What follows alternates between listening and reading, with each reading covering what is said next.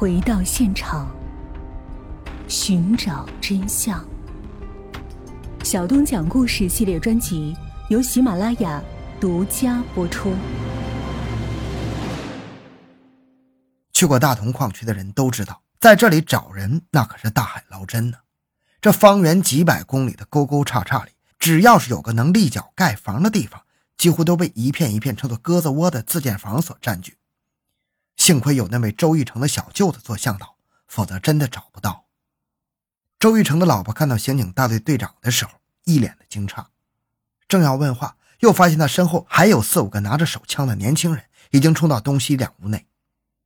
队长宁正笑着对他说：“哈，咱们是老乡了，你别怕。有些事儿还得你配合。你是周玉成的媳妇儿吧？”周七对宁大队抛出了一句：“我家男人又犯啥事儿了？”你说呢？他犯啥事儿？你还不知道？宁大队反手围攻，周七不语。宁大队又追问了一句。知道你四表妹被人杀了吗？话毕，这位中年妇人的脸霎时变得苍白，他突然调转身去，双手捂脸，自顾自地抽泣了起来。只见周琦边哭边从堂屋里找到一把带刀鞘的匕首，交给了宁大队长，说：“这就是他的匕首，我怀疑这就是他作案用的。”宁正一看，上面果然有条绿线。和受害者裤子上的线颜色一致。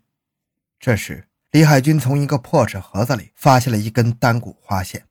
他拿起这根花线，反复瞅，无论是成色还是长度，都和现场的那根相吻合。周琦此时决定大义灭亲，他对宁正说：“周一成，他不知道你们来，你们先去东屋，等他回来，我通知你们。”宁正等人决定隐藏在东屋。晚上十二点，就听得大门外有人压着嗓子连喊了几声。门外有人在叫：“周成，周成！”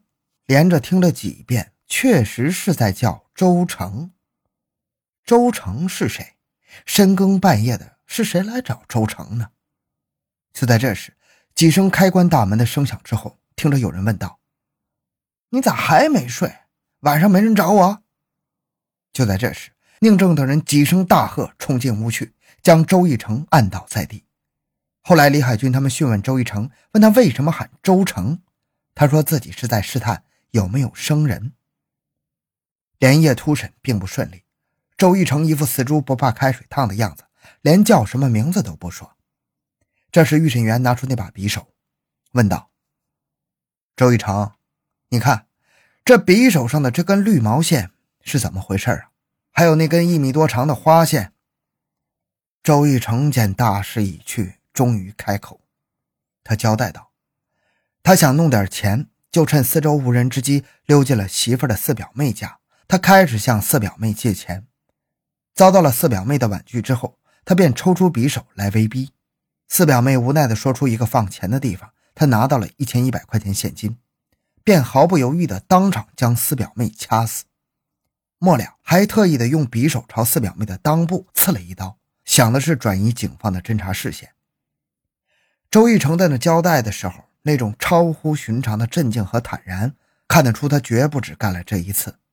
但之后的数十次审讯中，刑警们受尽了周玉成的戏弄。他一会儿说要揭发他人的重大犯罪，争取立功赎罪，又一会儿说有余罪要交代。每当提审的时候，他又提出条件。揭发前一定要带他出去看一眼父母亲的家和女儿。一次次的讨价还价成了他故意戏弄办案人员的把戏。鉴于此，案件不得不进入诉讼程序。周玉成在看守所里经常大吵大闹。春节这天，他趁一个新进来的不注意，突然用戴手铐的双臂扼住人家的脖颈，后被迅速赶来的警察制服。此时，那个新来的囚犯已经在翻白眼，若不是抢救及时，这个人的命就没了。见周玉成闹成这个样子，警方决定使用另一个办法试试。这一次，看守所又调整了一次监视，监视被调进了两个特意安排过来的在押人员。很快，这两个人和周玉成的关系就热切起来。当周玉成被抓一百天的时候，他突然把其他在押人员从放风室撵进监室，与一个叫梅霸的在押人员单独耳语。梅霸听罢，面带惊色，愣愣地问了一句：“你、你、你什么意思？”周玉成反而笑着说：“，你紧张什么？我眼看活不了几天了，我不能白白把这事儿带走了呀。看你小子对我不薄，给你个立功机会，你咋连这也不懂啊？”随后，梅霸向所长报告了他的重大情况。又过了几天，周玉成对一个叫铁蛋儿的也予以了关照，让铁蛋儿也争取一回立功的机会。周玉成又有意透露出他于两千年十二月份在大同一矿干的两起杀人案，这回竟是两案杀死三个人的重大命案。两千年十二月二十八日。大同矿区公安分局刑侦大队的侦缉人员出现在一矿联盟街刘国明的小院内，矿工刘国明的妻子范雨霞和只有五岁的女儿被杀害了。就在刑警大队全面铺开侦查工作的第三天，又在现场对面的临街矿工自建房的地窖内发现了一具被害的裸体女尸。死者杜小玲约在五至六天前遭到强暴后被扼颈窒息而死。经反复分析，认为。案件性质为抢劫杀人，均为一人作案。种种迹象表明，凶手为熟悉情况的当地人，但努力摸排很久没有结果。当大同矿区警方得知怀疑人带出了他们的悬案，当即派出七中队提审周义成。没料到，周义成见到大同警察，却又耍起了赖皮，还振振有词地讲道：“哼，那是为了打打牙祭，戏弄你们警察的。”七中队的刑警没有着急，让随队来的法医采集了周义成的血样之后，周义成的态度发生了微妙的变化。较了半天劲儿，他还是吐了口。两千年十二月十六日夜，周义成想起他曾经住过的一个矿，有个叫小杜的陕西女人，长得挺好看的。他近日得知，他男人蹲监狱了。小杜靠当饭店服务员和偶尔接客为生。他钻进了小杜的房间，就掐住了小杜的脖子，奸污了小杜。之后他问：“你家附近现在谁最有钱？”小杜并不知道周玉成问此话的本意是什么，他顺口说了一句：“对面刘国明昨天才开了工资。”之后，周玉成用小杜的背心将其双手从背后绑住，跳墙出去，伏在一角，仔细观察了一阵刘国明宅院内的动静。忽然一想，今天没带匕首。再者，今天抢了刘国明，那小杜岂不成了知情人？于是周一成又返回小杜家，杀死了他。这被被人贩子拐卖到这儿的苦命女子，就这样一命呜呼了。第二天，周一成又一次来到现场附近，他见没有警察来，便决定当晚趁势再来收拾刘国明的老婆。快晚上十点，刘国明终于去上班了。他等着刘国明的妻子睡着之后。潜进屋内杀死了他。此时睡在妈妈身旁的五岁小女孩被惊醒，她坐起来，看见一个陌生人站在地下，又看到面前母亲的尸体，突然扯开嗓子哭叫了起来。周玉成连犹豫都没犹豫一下，就将小女孩杀害了。而之后他却只搜出了八十五块钱。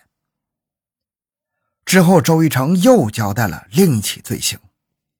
两千零二年十一月初，周玉成撬门进入一家院落。将一名妇女杀死并抢走了部分钱财。